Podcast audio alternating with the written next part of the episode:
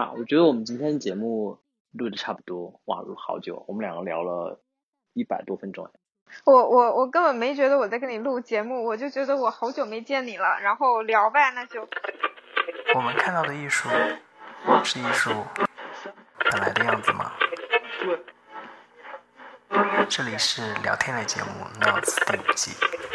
Hello，各位听众，这里是《Notes》第五季的节目。然后上一期和我朋友聊了一下，呃，三位艺术家啊，就是中国艺术家。然后今天我们要聊一聊老电影。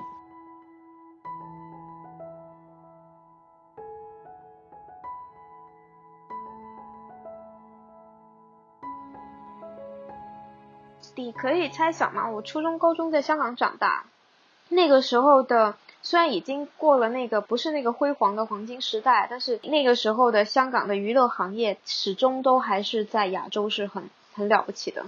当年是真的出了很多的巨星，呃，成长的那个时候看了很多的，不不管是 TVB 的剧或者是说电影，在在今天来看，你都始终要承认他很厉害。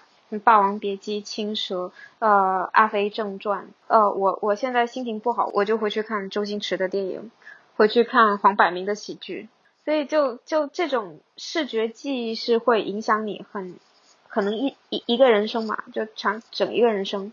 呃，我自己的爱情观的塑造是当时香港有一部剧叫做《我和僵尸有个约会》。哎，等一下。好熟，这个是谁跟我说？他还好喜欢，好喜欢这个，他还推荐的给我看的话，我还看。很好看，因为他好像他是不止他是不止一季，我记得。他有三季，但是第三季已经不好看了。第一季、第二季很好看。我朋友也跟我说，他说第一季、第二季很好看，而且我还因为他的影响，我去看了第一季。对，就是因为当当时看我没觉得，后来第二次又把全剧都看了，就。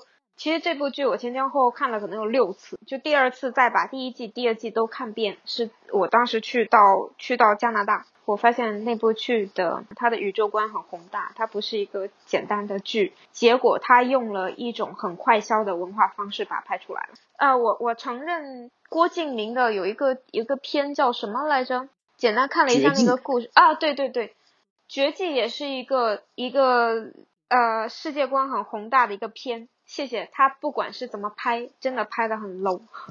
我觉得他他他可能没有掌握技术和他要表达的内容比较好的一种衔接，这样。你你必须说你特效真的很不错，然后我不我不去讲演员的演技好还是不好，而是你拍完了之后，我觉得你四不像，你要不你像艺术片，你要不你像你像商业片，你什么都不是。虽然你票房很好了啊，没有吧？票房不是很烂吗？但你刚才那样说的话，你是不是真的就经常会去看一些老电影？我会，而且是反反复复的翻。我是个很念旧的人。所以我在跟你说我们要聊那个话题的时候，你说你要选《海上钢琴师》，是因为你真的看了很多遍。《海上钢琴师》跟我一个陌生女人的来信。你大概能记得你看了多少遍吗？我不知道，我不知道我能看了，我我不记得我看了多少遍，但是我必须说。我当时看《海上钢琴师》跟看《一个陌生女人的来信》是不一样的。呃，陌一个陌生女人的来信，我是先爱上了小说才去看的电影。然后我发现老徐不愧是才女，即使是我看了这个小说，我仍然可以把它当做另外一个故事来看，而且是另外一个在在你中国传统文化的历史背景跟民俗背景里面。去看一个故事，但是《海上钢琴师》我是先看了电影，然后我才回去看小说的。那应该老徐他其实也自己对作品真的读的还挺透的吧？他才能从一个更好的角度在。我我很少见到，就你当年这是几年零零几年的时候吧，两千年出的出的一部电影。什么什么呃什么最佳导演奖啊，最佳摄影啊，最佳最佳巴拉巴拉一堆的奖项，全都全都给老徐拿走了。你看到后面你就不记得，你不需要看奖项了，你只知道这这个作品好。因为因为其实也比较早，零几年吧，零四是吧，还是多少？因为上一周我跟另一个朋友聊，就是他聊到说，哎，你最近看的你觉得比较好的华语电影？然后他又说必须是中国籍的导演拍的，然后我就说，结果你太难了，我就说，我就觉得最近真的没有，怎么办？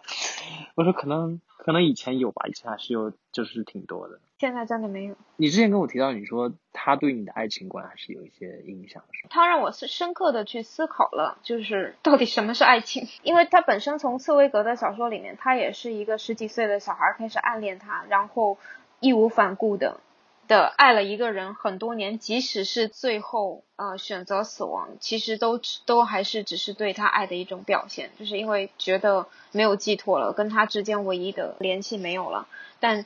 他依然不想要走到这个男人身边，其实也是意识到这个男人是不可能，啊，是他值得去去托付的一个人。这种爱情，我当时十几岁，你就开始在想，那爱情对于女人而言，到底是不是真的真的是爱情？是不是真的是是值得的？如果说是我，我是不是会去选择以这样一种方式去爱一个男人？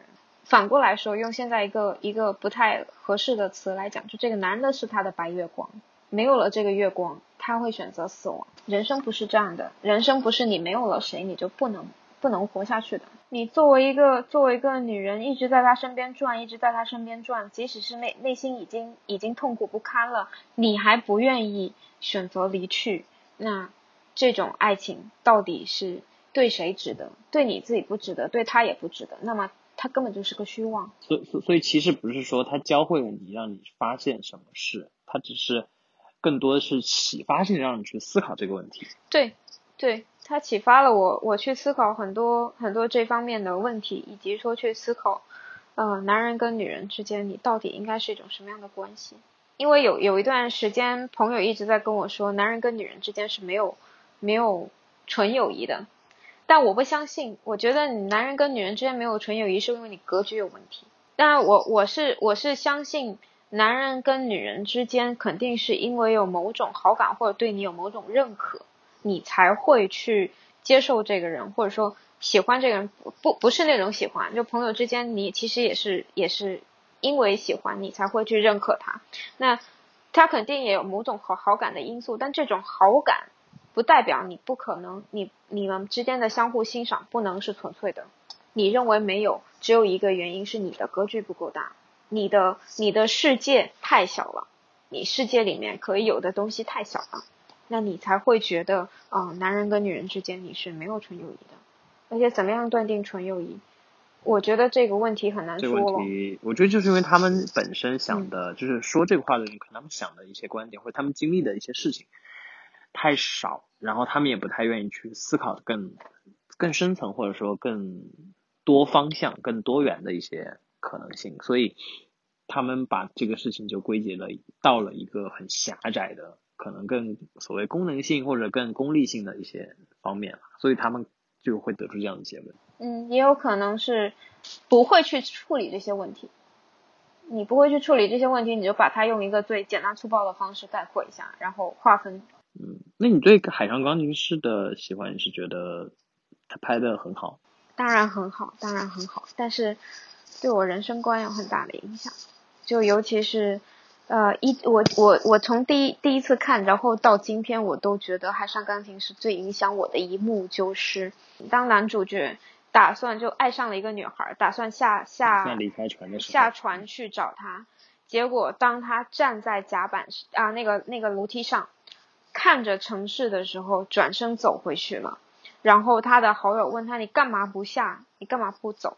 的时候，他说：“琴键只有几个忘记了，但是八十八。”嗯，我不记得他他那个那个原话是怎么说的，因为那句那句台词听过我就忘了。就是意思就是说，琴键是有限的，但是城市是无没有边际的。那你往往大了看，就是你的你的人生可能是有限的，可是宇宙是无限的。那你在有限的人生里面，你你要去做到那么多，你要那么多的东西，你去追逐那么多的东西，它的意义其实是在哪里？那我宁愿选择只有这这用这八十八个情节。我觉得我不能这么草率，万一到时候被 被被网友骂说什么八十八个你弹钢钢琴，那就只能说我没有弹过。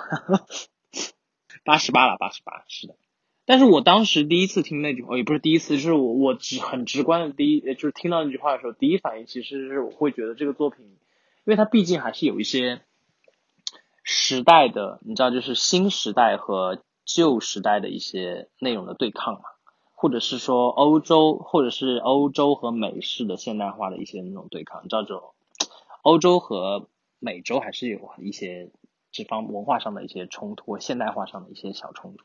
所以我当时其实根本就没有往自己对于世界的看法 上面去关联，我只想到哦，这是一部很表达时代的作品。我当时第一反应是这个。我没有，我当时第一反应就直接关联到人生。呃，城市，城市是上帝的钢琴，就是我的钢琴只是这这一个，然后呃，用有限的琴键奏奏出无限的音乐。人有没有必要跑的那么那追逐那么多其他的东西？就我当时看完了的感受，到今天反复回回回过头去看，真的会有有其他的体会吧。尤其在今年，我今年又看了一次。对我，我是一个很恋旧的人。是这样的，人人需要的东西很少，你真正需要的东西其实非常非常少。就当你不出去，不再不再有那么多乱七八糟的事情的时候，你发现我。我可以不化妆，我穿衣服可能就最简单的那几件，然后甚至是今年只买过一件一套瑜伽服，然后你吃饭正常都自己在家做。对于我来讲，我觉得可能人生你真正需要的东西很少很少。而且我最近在收拾行李，就扔了很多东西，扔了很多很多东西啊！突然发现，就是当你真的在某种场景的时候，你需要做选择的时候。就发现其实你需要的并没有那么多，或者说你你其实你你肩上的负担也没有那么多，因为嗯，因为有些时候会跟朋友聊，特别是我到这个年纪的时候，大家都会说，哎，到三十左右这个阶段，大家就会去面临一些我人生应该到什么样的阶段，我应该好像有很多困惑，有很多我无法去舍弃呃背负的很累的一些内容，但是呃。我的直观感受，我最近的直观感受就是，其实有的东西是你是可以放下的，只是你平时没有真的放下过，你就会觉得这些东西你必须要，比如说我可能必须要化妆 之类的。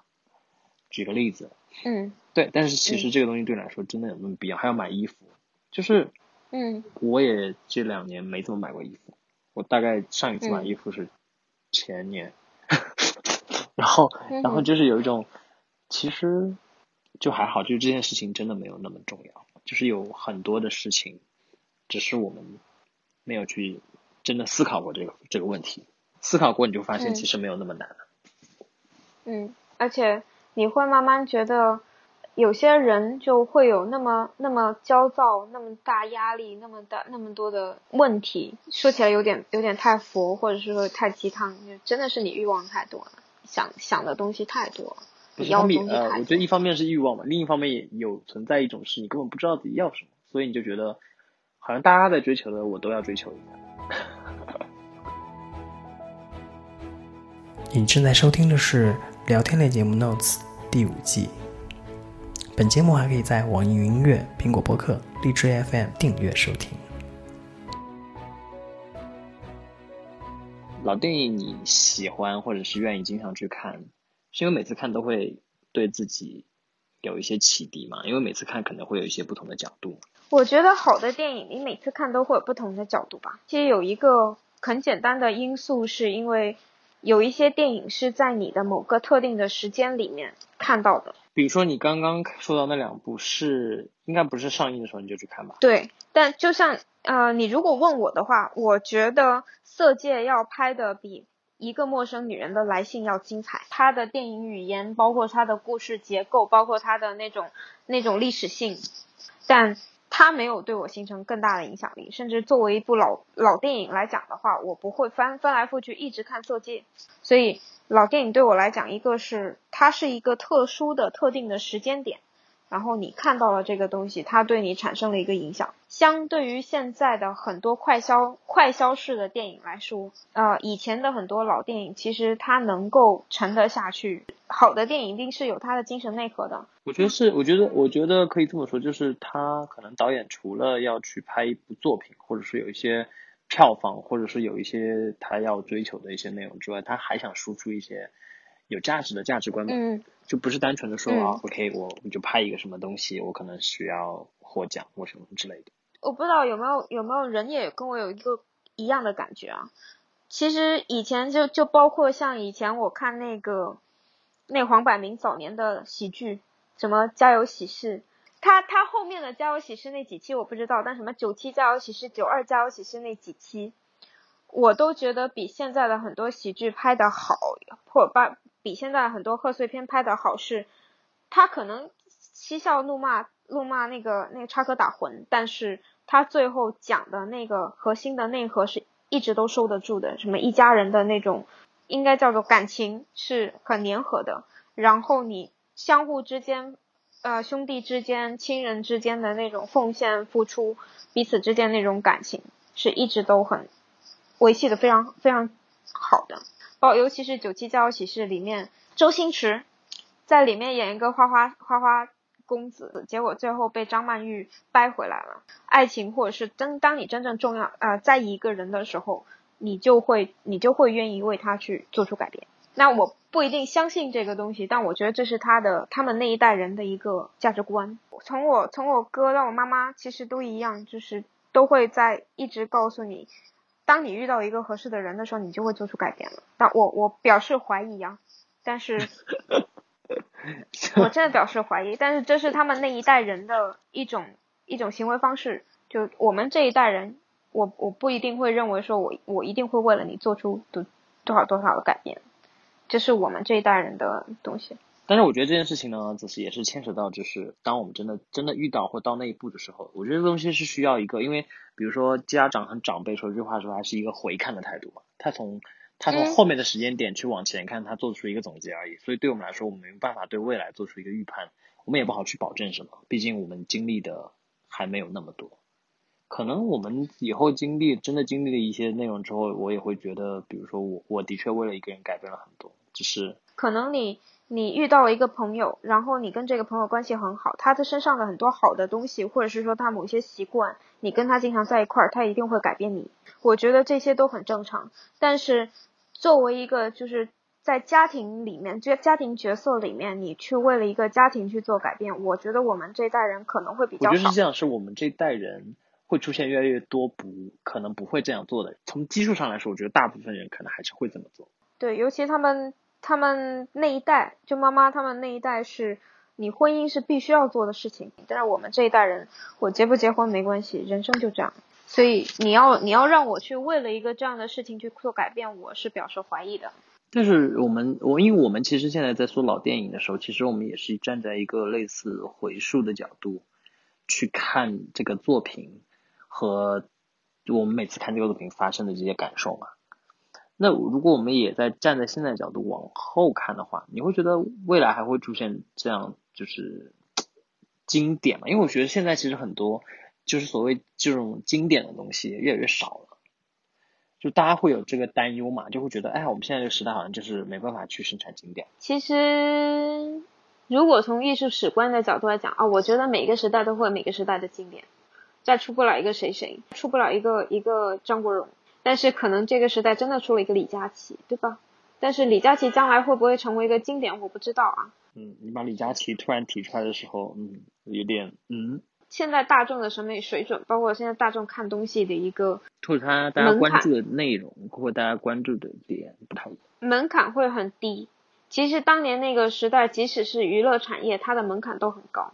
今年的娱，今现在的娱乐产业的门槛都很低，所有的事情都在往外扩，每一个所有的行业都在往外扩，除了最顶尖的那个像科技啊，像什么那种需要真的需要高精尖技术的，而且是硬实力的，你不能。不能说你搞搞宣传就那个的，包括艺术，包括时尚，包括什么像电影啊、表演啊，其实都在往外扩，它的它的门槛降得越来越低，越来越低，都在泛化。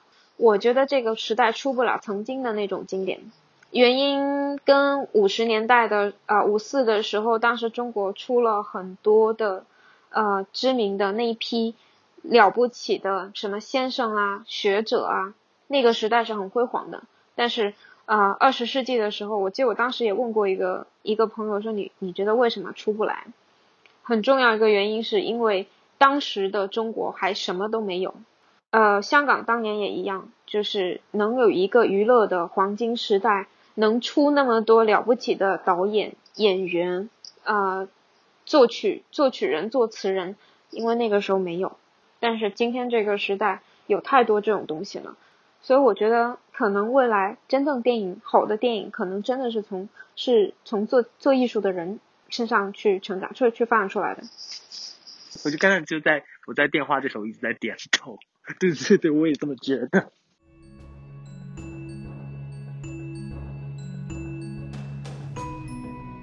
会有人来问，就是说，哎，你说一个电影它很有文学性，是到底说的是什么？文学性这个东西，我觉得你很难去用语言文字去讲清楚吧。我我我，如果让我来解释，我就会觉得，嗯，它是一种感受，就是在你在看这个东西的时候，你能感受出除了视觉之外的另一种。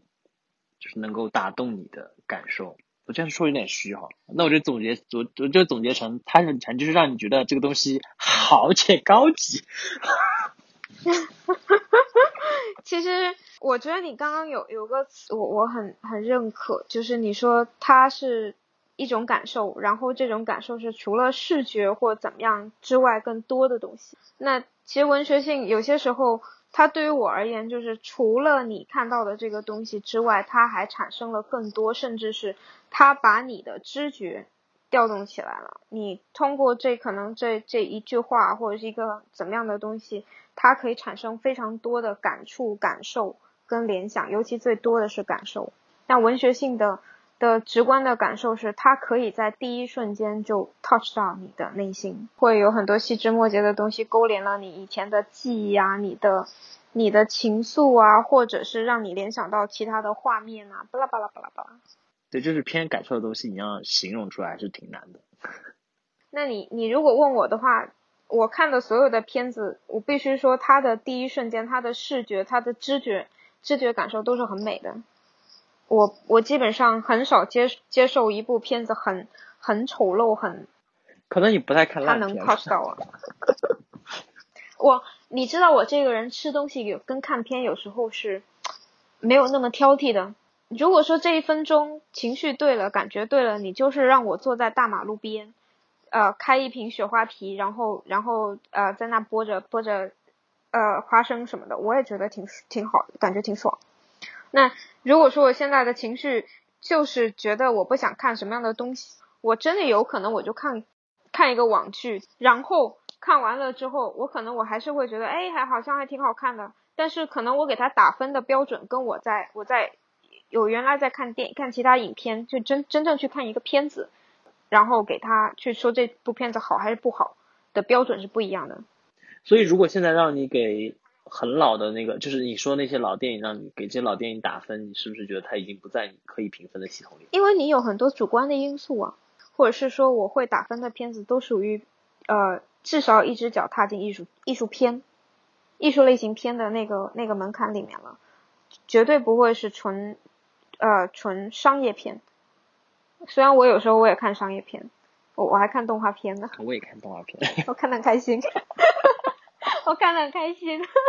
今年一直都在看蜡笔小新。啊，蜡笔小新是我下饭剧。我超爱看。而且越看越有内容，越看越。然后每次我朋友就说：“那么又看蜡笔小新？”我说：“就是吃饭，我知道没有选择，我就看蜡笔小新。”超级深刻哎，所以我觉得，其实你最后会发现，你喜欢的所有的东西都是一样的，它一定有个核心点，一定有一个东西是跟你自己内心在在追求或者真的内心认可的那个东西，它是一致的。否则的话，你绝对不会去认可它，你绝对不会一次再一次又一次去看的。你做了一个很好的 ending，你是无意中做的。是吧？我是个我是个擅擅长做总结的人。你这个 ending 做的非常好，又舒服又总结了，知道吧？又而且又而且很精炼。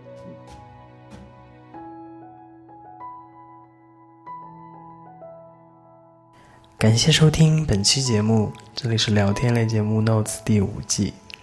本节目还可以在网易云音乐、苹果播客、荔枝 FM 订阅收听，每周三更新。我们下周见。